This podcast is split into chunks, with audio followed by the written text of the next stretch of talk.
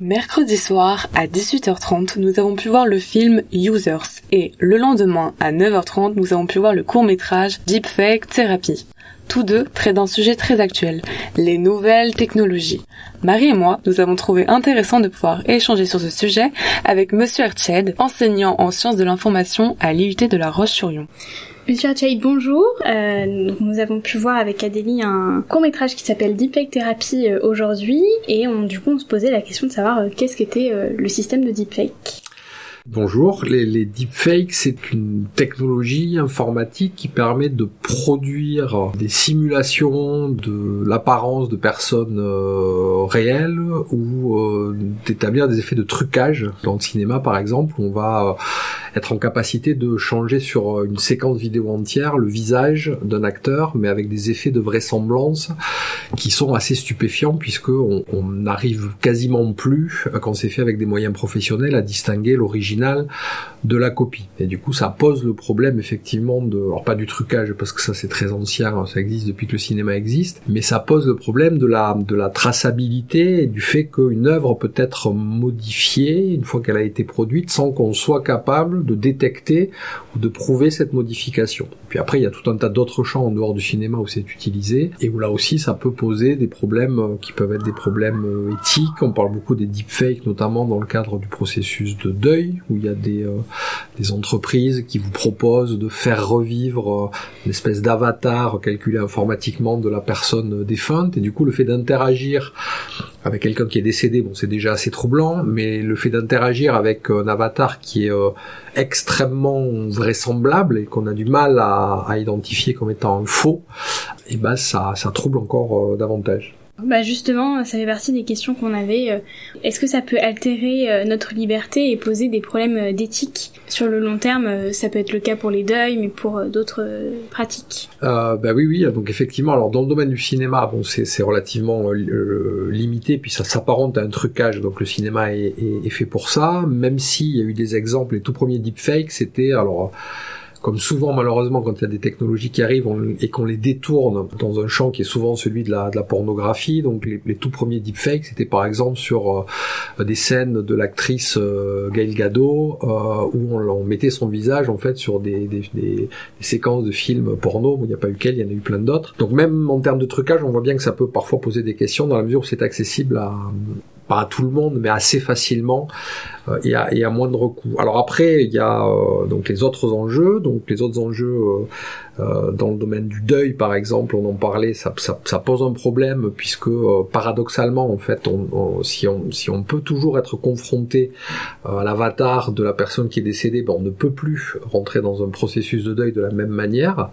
et puis après, il y a tous les problèmes de déontologie et d'éthique au niveau des médias. Quand on peut, pour un média d'information, quand on on est en capacité soit de truquer soi-même des, images ou des reportages, ou de faire parler des gens qui n'ont jamais dit ça. Il y a eu des exemples euh, au tout début des deepfakes où on, faisait prononcer à, Barack Obama des discours qu'il n'avait jamais prononcés, parce qu'on avait scanné sa voix, et parce qu'on avait calé euh, des mouvements de lèvres euh, adaptés.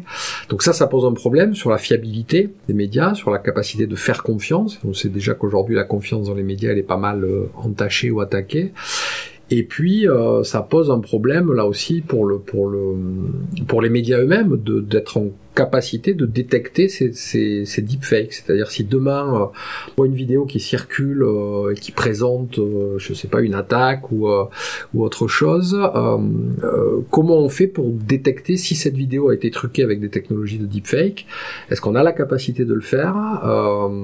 Est-ce que c'est tellement ressemblant qu'on n'est plus capable à l'œil nu, si j'ose dire, de détecter ce qu'est la réalité de ce qui est un trucage de la réalité, et du coup c'est l'ensemble de notre euh, de notre écosystème informationnel et social qui peut se trouver menacé, parce que si on n'est plus capable collectivement ou individuellement de se mettre d'accord sur le fait qu'une information est vraie, on le voit déjà avec les fake news, euh, où tout est compliqué, ben les deepfakes, ça rajoute un espèce de, de niveau là-dessus, et, et, et, du coup ça peut saper effectivement les, les bases d'une société démocratique où on, on s'accorde sur un certain nombre de choses qu'on identifie collectivement comme vraies. Et justement, euh, bah on parle de beaucoup de négatifs par rapport à mmh. ces deepfakes. Est-ce qu'il y a des utilisations quand même qui sont positives et qui peuvent être intéressantes euh... alors euh, certainement euh, dans, bah, dans le domaine du cinéma par exemple, puisqu'effectivement euh, au même titre que euh, il, y y a quelques années maintenant, quand la 3D ou les effets 3D arrivent, ou quand on voit les premiers films où on insère des, des, du cinéma d'animation à l'intérieur d'un film qui est pas un film d'animation, donc ça ça ouvre on va dire une palette de création qui est qui est inédite, ça permet là aussi de, de, rendre des hommages. Il y a tout un tas d'acteurs euh, dans un certain nombre de sagas qui sont décédés et que les deepfakes permettent de, faire revivre en quelque sorte ou de pour faire tourner un certain nombre de, scènes. Euh, donc ça, ça peut être un effet positif en termes de création. On peut imaginer effectivement de nouvelles euh, créations artistiques qui utiliseront ces technologies.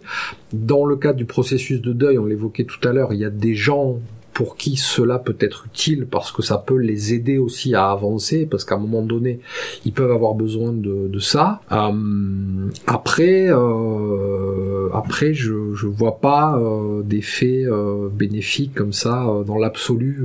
Bon après ça reste une technologie donc tout dépend toujours de la manière dont on va l'utiliser dont elle va être utilisée. Mais pour l'instant, on va dire que ce qui ressort aujourd'hui, c'est plutôt les risques les avantages de ce type de technologie. Euh, donc on a vu également le film Users qui met en lumière une volonté de l'homme de toujours vouloir plus euh, comme une fin qui ne s'arrêterait jamais. Donc le deepfake, euh, on sous-entend que effectivement ça le prouve bien que même au niveau du deuil, on, on peut pas faire une on peut pas faire une pause, on ne peut mhm. pas s'arrêter. Est-ce que vous pensez qu'il y a d'autres technologies qui pourraient euh, montrer justement l'idée que l'homme en voudrait, en voudrait toujours plus et qu'au final, euh, qu'est-ce que vous en pensez en fait de ces... Ben, le, le, le, travail des, des, des, scientifiques, des chercheurs, euh, des, des, entrepreneurs aussi, c'est de de pousser toujours plus loin les limites de la technique. Après, il faut le faire dans un cadre qui reste un cadre euh, éthique, où on fait pas n'importe quoi pour le plaisir de pouvoir expérimenter un nouveau truc. Euh, donc, euh, donc par exemple aujourd'hui à, à, côté ou en parallèle des deepfakes, on parle aussi beaucoup de, de la réalité virtuelle ou des ce qu'on appelle les métavers avec des projets comme euh, les dernières annonces de pardon de Mark Zuckerberg, le patron de Facebook, qui a annoncé qu'effectivement il voulait créer une espèce de de métavers euh, total et absolu, c'est-à-dire que toutes les parties de notre monde réel soient déclinées dans une version numérique où on pourrait tout faire dans cette espèce d'univers parallèle. Alors là aussi, euh, peut-être que pour un certain nombre de choses, ce sera, ce sera très bien, ce sera très pratique. On sait déjà qu'il y a des technologies de, de réalité virtuelle qui sont utilisées dans des thérapies euh, sur des problématiques de, d'autisme ou de schizophrénie pour aider les gens justement à mieux articuler des pans de réalité auxquels ils n'ont pas accès euh, du fait de leur, leur pathologie ou de leur trouble. Après, le, le la seule règle, euh, c'est de, s'autoriser à tout expérimenter, parce que la science, elle est là pour ça, mais que cette expérimentation, elle ne décroche jamais. La, la science, ça va toujours plus vite que, que la loi, et donc que l'éthique, et donc que la morale. Donc ça veut dire qu'à chaque nouvelle avancée scientifique, il faut qu'il y ait des gens qui soient là pour rappeler que euh, un progrès technologique, une fois qu'il est avéré, bah, il faut le réinscrire dans un champ euh, éthique, sociétal. Il faut que euh, les gens puissent dire s'ils sont prêts à accepter ça ou pas. Il faut qu'ils puissent dire pourquoi.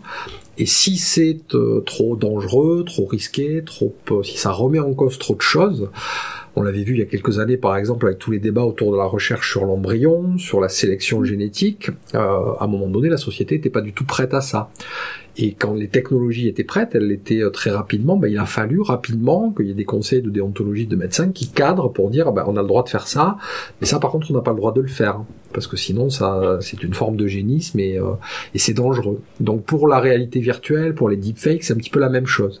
Il faut qu'à un moment donné, euh, des gens qui viennent de tous les horizons, qui sont des chercheurs, des développeurs, des ingénieurs, des philosophes, des législateurs, des politiques, des citoyens puissent euh, dire voilà ce qui est bien et ce qui nous semble tolérable et acceptable aujourd'hui, et puis voilà les limites qu'on doit poser. Il faut par exemple une chaîne d'information média d'information, un titre de presse, euh, ne doit pas pouvoir utiliser des deepfakes sans explicitement le signaler à ses utilisateurs. Sinon, c'est de la tromperie ou et ça n'a rien à faire dans un média d'information, alors que ça a toute sa place dans un au cinéma, par exemple, puisque là le but est de tromper entre guillemets ou de, truquer la réalité pour euh, pour, au titre d'une création cinématographique.